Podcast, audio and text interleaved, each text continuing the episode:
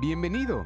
Estás escuchando un audio de la Iglesia Gracia Redentora. Para más información, puedes acceder a www.iglesiagraciaredentora.com.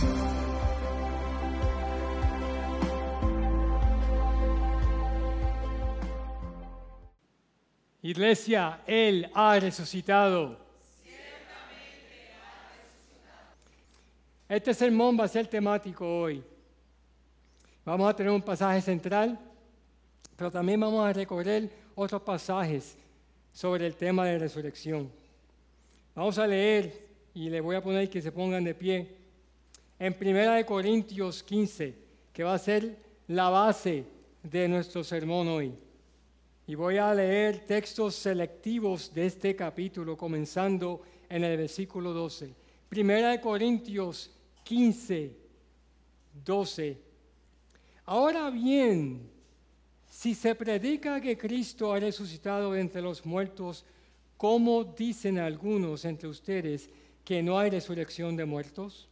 Y si no hay resurrección de muertos, entonces ni siquiera Cristo ha resucitado. Y si Cristo no ha resucitado, vana es entonces nuestra predicación y vana también la fe de ustedes. Aún más, somos hallados testigos falsos de Dios porque hemos testificado contra Dios que Él resucitó a Cristo, a quien no resucitó, si en verdad los muertos no han resucitado. Porque si los muertos no resucitan, entonces ni siquiera Cristo ha resucitado. Y si Cristo no ha resucitado, la fe de ustedes es falsa. Todavía están en sus pecados. Entonces también los que han dormido en Cristo serán, están perdidos. Si hemos esperado en Cristo para esta vida solamente, somos de todos los hombres los más dignos de lástima. Pero ahora Cristo ha resucitado de entre los muertos, primicias de los que durmieron, porque ya que la muerte entró por un hombre, también por un hombre vino la resurrección de los muertos. Porque así como en Adán todos mueren, mueren, también en Cristo todos serán vivificados. Y luego en el versículo 35 leo, pero alguien dirá, ¿cómo resucitan los muertos? y con qué clase de cuerpo vienen. Y luego en el versículo 42. Así es también la resurrección de los muertos. Se siembra un cuerpo corruptible, se resucita un cuerpo incorruptible. Se siembra en deshonra, se resucita en gloria. Se siembra en debilidad, se resucita en poder. Se siembra en cuerpo natural, se resucita un cuerpo espiritual. Si hay un cuerpo natural, hay también un cuerpo espiritual. Y por último, los versículos 53 hasta lo último del capítulo. Porque es necesario que esto corruptible se vista de incorrupción y esto mortal se vista de inmortalidad. Pero cuando esto corruptible se haya vestido de incorrupción y esto mortal se haya vestido de inmortalidad, entonces se cumplirá la palabra que está escrita. Devorada ha sido la muerte en victoria. ¿Dónde está, oh muerte, tu victoria? ¿Dónde, oh sepulcro, tu aguijón? El aguijón de la muerte es el pecado y el poder del pecado es la ley. Pero a Dios gracias que nos da la victoria por medio de nuestro Señor Jesucristo. Por tanto, mis hermanos, estén firmes, constantes, abundando siempre en la hora del Señor, sabiendo que su trabajo en el Señor no es vano. Ayúdame a orar, iglesia. Padre Celestial, te pido, Señor, que me ayudes a predicar tu palabra con claridad. Y te pido, Señor, que nosotros hoy escuchemos de tu palabra con mente y corazón abiertos, para que tu voluntad se haga, ya sea para convicción a salvación o convicción de pecado. Gracias, Señor, por tu palabra. En el nombre de Jesús te pido esto. Amén. Se pueden sentar, iglesia. ¿A cuánto de nosotros nos gusta ver películas? Pastor, otra vez con películas. Pero estas películas en las cuales el carácter principal no muere, sino que de alguna manera viene, vive de nuevo.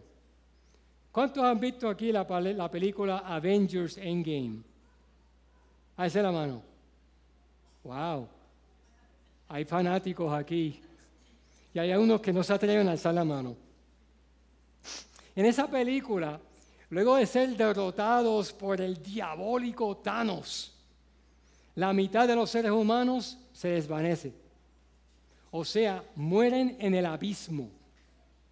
Y por cinco años los héroes Avengers lamentan la pérdida. Y estos héroes Avengers conjuran una manera de tratar de ir atrás en el tiempo y reconstruir de manera especial, deshacer los eventos para así resucitar como quien dice a aquellos que desvanecieron, a aquellos que murieron. Esta es la idea detrás de estas películas multiverso, las de Marvel, las de DC, otra franquicia. La posibilidad de vivir para siempre es contemplada y hecha realidad en Hollywood, en las películas. Pero no tenemos que ir tan, tan atrás en, en Hollywood. Nosotros como seres humanos tenemos la eternidad impresa en nuestros corazones.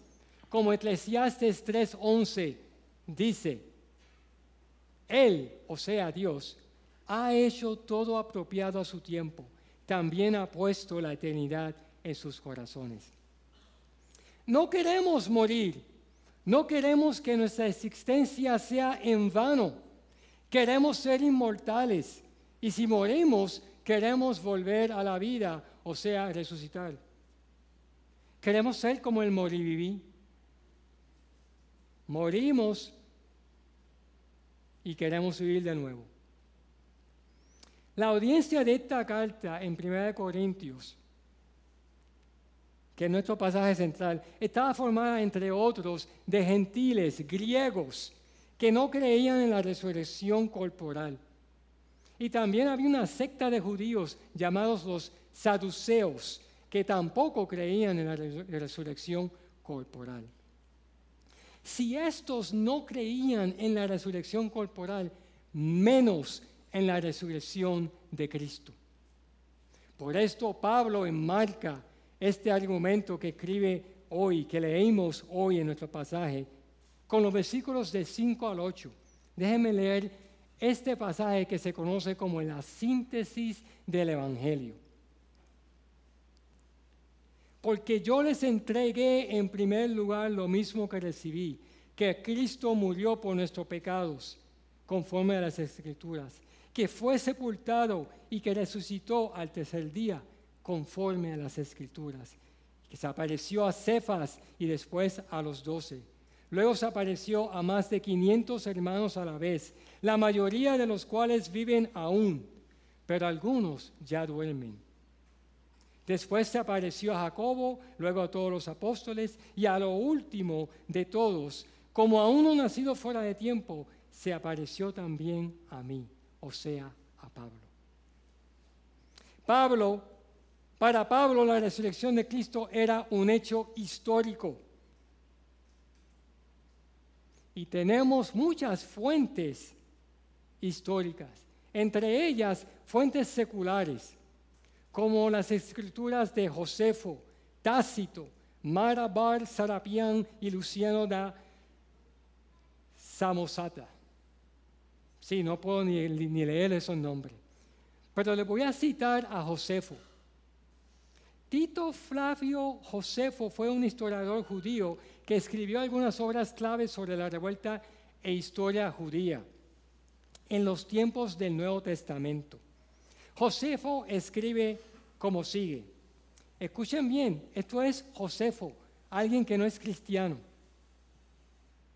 Ahora bien, hubo en este tiempo Jesús, un hombre sabio, si es lícito llamarlo hombre, porque era un hacedor de obras maravillosas, un maestro de hombres que reciben la verdad con placer. Atrajo a él tanto a muchos de los judíos como a muchos de los gentiles. Él era el Cristo. Y cuando Pilato, por sugerencia de los hombres principales entre nosotros, lo había condenado a la cruz, los que lo amaron al principio no lo despidieron, porque les apareció vivo de nuevo al tercer día. Como los profetas divinos habían dicho, estas y otras diez mil cosas maravillosas que le conciernen. Y la tribu de cristianos llamados por él todavía existen en este día. Eso lo escribió Josefo. También tenemos fuentes del Nuevo Testamento, los evangelios sinópticos, o sea, Mateo, Marcos y Lucas, el Evangelio de Juan y las epístolas de Pablo. Esta combinación de estas fuentes hace que sea abrumadoramente más probable que la crucifixión y la resurrección de Jesús sea un acontecimiento histórico. Estadísticamente hablando, y yo no soy de estadística, pero si vamos a la estadística, es imposible que siete fuentes independientes, cuatro seculares y tres en el Nuevo Testamento cuenten la misma historia. La negación de la historicidad de la crucifixión y la resurrección implica que siete fuentes fabricaron la misma mentira independientemente una de la otra. La resurrección de Cristo es un hecho histórico. La narrativa que, acabamos de leer con Pablo en 1 Corintios 15 del 3 al 8 fue algo escrito solo 20 años después del acontecimiento. Y como leímos, Pablo escribió que Cristo murió por nuestros pecados que fue sepultado, que resucitó al tercer día y que se apareció a muchos, a Pedro, a los apóstoles, a los testigos que lo vieron, más de 500 de ellos, y por último a Pablo. Pablo estaba convencido de que esto pasó, históricamente comprobado. Por último, la resurrección de Cristo es un hecho histórico, ¿por qué? porque la tumba está vacía. En Lucas 24, 1 al 3, leo, pero el primer día de la semana, al rayar el alba, las mujeres vinieron al sepulcro trayendo las especias aromáticas que habían preparado. Encontraron que la piedra había sido removida del sepulcro y cuando entraron no hallaron el cuerpo del Señor Jesús la tumba estaba vacía. Los cuatro evangelios presentan a las mujeres como testigos de la tumba vacía. Qué raro, porque las mujeres eran consideradas ciudadanas de segunda clase en ese entonces y su testimonio se consideraba inútil. Entonces, la narrativa de la tumba vacía es probablemente histórica porque habría sido incómodo para la iglesia primitiva tener a las mujeres como testigos. Habrían hecho de los hombres los testigos principales si no solo estuvieran conjurando esta narrativa. También tenemos algunos escépticos que sostienen que los seguidores de Jesús en algún momento robaron su cadáver y luego mintieron afirmando que lo vieron resucitado. Si eso fuera el caso, ¿por qué estuvieron dispuestos estas personas que construyeron este caso a renunciar a sus comunidades religiosas, a sus familias, a sus amigos, a sus medios de subsistencia y para muchos de ellos a sus vidas de manera espantosa. ¿Todo por una mentira? No. La resurrección de Cristo no ha sido en vano. Si es en vano, como leemos en los versículos 17 y 19, nuestra fe es falsa. Todavía estamos en pecado. Estamos perdidos sin esperanza de vida eterna. Escúchame, los cristianos somos los más dignos de lástima por esperar algo que no va a pasar.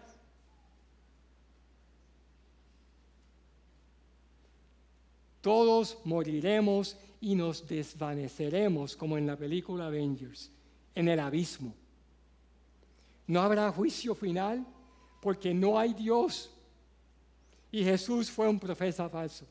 Escucha esas palabras. Una vez yo estaba caminando con un amigo en el bosque allá en Colorado y el tema salió. ¿Qué pasa después de la muerte? yo le pregunté, ¿qué te pasaría a ti cuando tú mueras? Y él me dijo, bueno, yo voy a desaparecer en el abismo. Y yo lo paré y le dije, ¿tú te escuchas? ¿Tú escuchas esa palabra? ¿Cómo se oye eso? Y me confesó y me dijo, una perspectiva bien desalentadora y vacía. Y ahí yo procedí a compartir la esperanza que hay en Cristo. Porque la resurrección de Cristo no es en vano. Tenemos mucha esperanza. Dios es Dios. Jesús es su Hijo unigénito. Jesús vivió, sufrió, murió y resucitó de acuerdo a las escrituras. Jesús da vida eterna. Pero recuerda esto, que también si no es en vano, todos los muertos serán resucitados en el gran día del Señor. Como Apocalipsis 20, 11 al 15, leemos, vi un gran trono blanco y a aquel que estaba sentado en él de cuya presencia huyeron la tierra y el cielo, y no se halló lugar para ellos. También vi a los muertos grandes y pequeños de pie delante del trono, y los libros fueron abiertos. Otro libro fue abierto, que es el libro de la vida. Y los muertos fueron juzgados por lo que estaba escrito en los libros según sus obras. El mar entregó los muertos que estaban en él y la muerte y el Hades entregaron a los muertos que estaban en ellos y fueron juzgados, cada uno según sus obras. La muerte y el Hades fueron arrojados al lago de fuego. Esta es la muerte segunda, el lago de fuego. Y el versículo 15 dice, y el que no se encontraba inscrito en el libro de la vida fue arrojado al lago de fuego. Unos a muerte eterna, otros a vida eterna. La justicia final y piadosa de Dios. Si la resurrección de Cristo no es en vano, los incrédulos resucitarán y su destino es el lago de fuego. Solo los que están escritos en el libro de la vida, los que creen por fe, resucitan a vida eterna. Y como dice nuestro pasaje en el versículo 22, solo los que están en Cristo serán vivificados nuevamente a vida eterna. La resurrección de Cristo es bien importante. Retornando a nuestro pasaje en 1 Corintios 15, leemos que en el futuro, en el todavía no, habrá un juicio final y todos rendiremos cuentas como leemos en Apocalipsis 20. Y como hemos ya mencionado, los incrédulos resucitarán y su destino es el lago de fuego, la segunda muerte. La resurrección de Cristo es importante y significa que los que creen no morirán nuevamente, sino que serán vivificados, vivirán para siempre. Tenemos ejemplos de la resurrección corporal en la Biblia. Eliseo fue resucitado, perdón, Eliseo resucitó al hijo de la viuda en Segunda de Reyes 4. Jesús resucitó la hija de Jairo en Lucas 8. Jesús resucitó a Lázaro en Juan 11. Muchos resucitaron cuando Cristo murió en la cruz. Pero todos estos fueron resucitados para morir nuevamente. La resurrección de Cristo significa que, como dice el versículo 53, lo corruptible se vestirá de lo incorruptible. Se vestirá de inmortalidad. La muerte será vencida. El sepulcro perderá su aguijón. La resurrección de Cristo nos permite vivir una vida eterna ahora en lo que esperamos el gran día del Señor. La resurrección de Cristo es crucial e importante para nosotros hoy.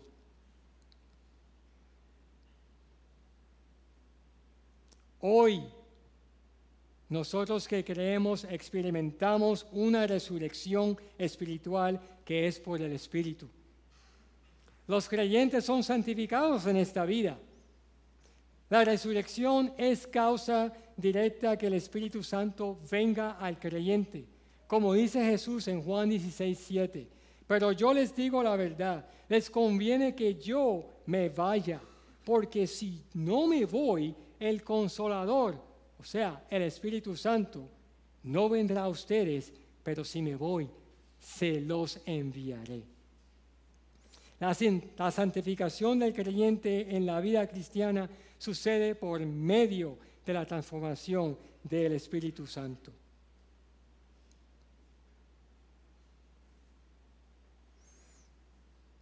¿Cómo nosotros podemos ver en la iglesia local como resultado de que la resurrección de Cristo? ¿Cómo podemos vivir a la luz de la resurrección de Cristo? Les voy a compartir tres frutos que podemos ver en la iglesia local. Primero, la santificación me mueve a amar con el amor de Cristo. Segunda de Corintios 5, 14, 15. El amor de Cristo nos obliga porque estamos convencidos de que uno murió por todos y por consiguiente todos murieron. Y Él murió por todos para que los que viven ya no vivan para sí, sino para que el que murió por ellos y fue resucitado. El amor de Cristo me debe impulsar a amar a mi prójimo. Segundo, ya no vivo para el pecado, sino que hemos sido liberados por él. En Romanos 6, 5, 7 Pablo escribe, porque si hemos sido unidos a Cristo en la semejanza de su muerte, ciertamente lo seremos también en la semejanza de su resurrección. Sabemos esto, que nuestro viejo hombre fue crucificado con Cristo para que nuestro cuerpo de pecado fuera destruido, a fin de que ya no seamos esclavos del pecado, porque el que ha muerto ha sido libertado del pecado. Podemos decirle no al pecado que me asedia porque Cristo vive en mí. Y el último fruto como resultado de la resurrección de Cristo es que puedo ser constante y firme y esperar que la obra del Evangelio no es en vano. En Hebreos 12, 1 al 3 leemos que por lo tanto, puesto que tenemos en derredor nuestro tan gran nube de testigos, despojémonos también de todo peso y del pecado que tan fácilmente nos envuelve.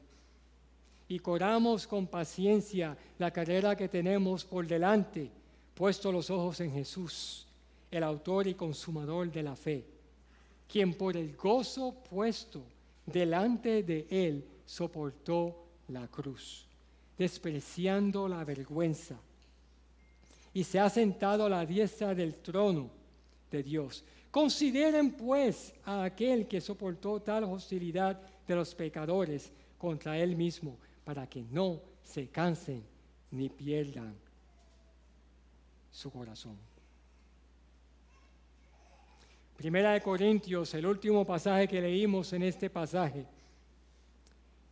15:58 leemos, por tanto, mis amados hermanos, estén firmes, constantes, abundando siempre en la obra del Señor, sabiendo que su trabajo en el Señor no es en vano. Iglesia, puedo perseverar en la obra del Señor y compartir el Evangelio con mi familia, con mis amigos, en mi comunidad y con mis compañeros de trabajo. La resurrección de Cristo ocurrió hace más de dos mil años, pero la resurrección corporal del creyente vendrá al final de los tiempos, en aquel gran día, en la venida de Cristo. ¿Y cómo vivo yo en espera de esa segunda venida de Cristo. ¿Con mi cabeza abajo? No. Con esperanza, enfrentando mis situaciones en constancia y firmeza. Sí, la vida es difícil, pero podemos vivirla en esperanza de la resurrección. Sí, todavía tienes tiempo para predicar el Evangelio y que tu hermano se salve que tus hijos escuchen el Evangelio y que tu vecino entre en el reino de Dios. Podemos esperar perseverando, fijándome en aquel que soportó hostilidad de los pecadores contra él mismo, porque nos tenía puesto en sus ojos. Era el gozo, somos, éramos el gozo que él tenía delante de sí cuando fue a la cruz para salvarnos. Coramos, iglesia, con perseverancia, sin cansarnos y animados en nuestros corazones.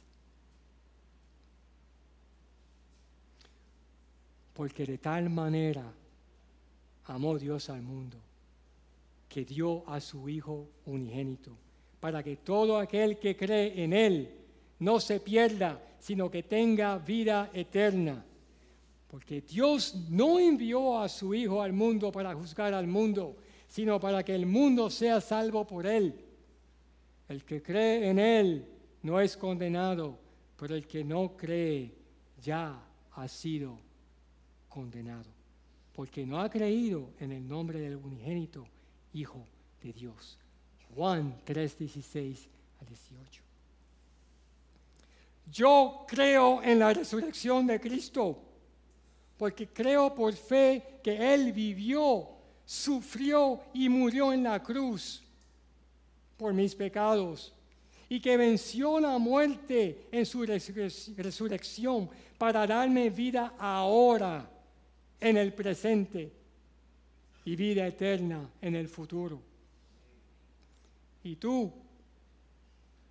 ¿Crees en la resurrección de Cristo? ¿Estás seguro ¿Ha sido la resurrección de Cristo en vano para ti? ¿Estás buscando alternativas en películas como las de los Avengers?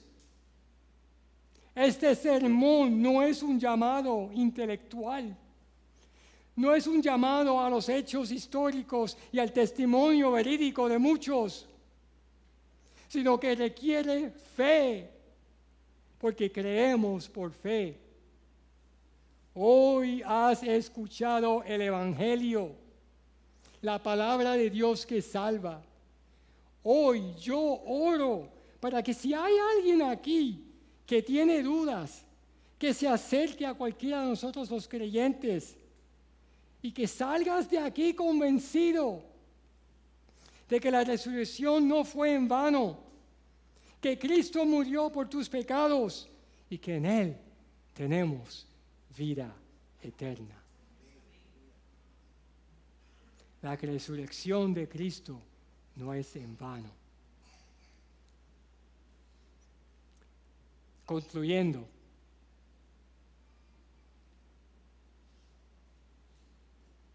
los que esperamos en la esperanza que se encuentra en Dios y sus promesas, esperamos vivir eternamente con Él.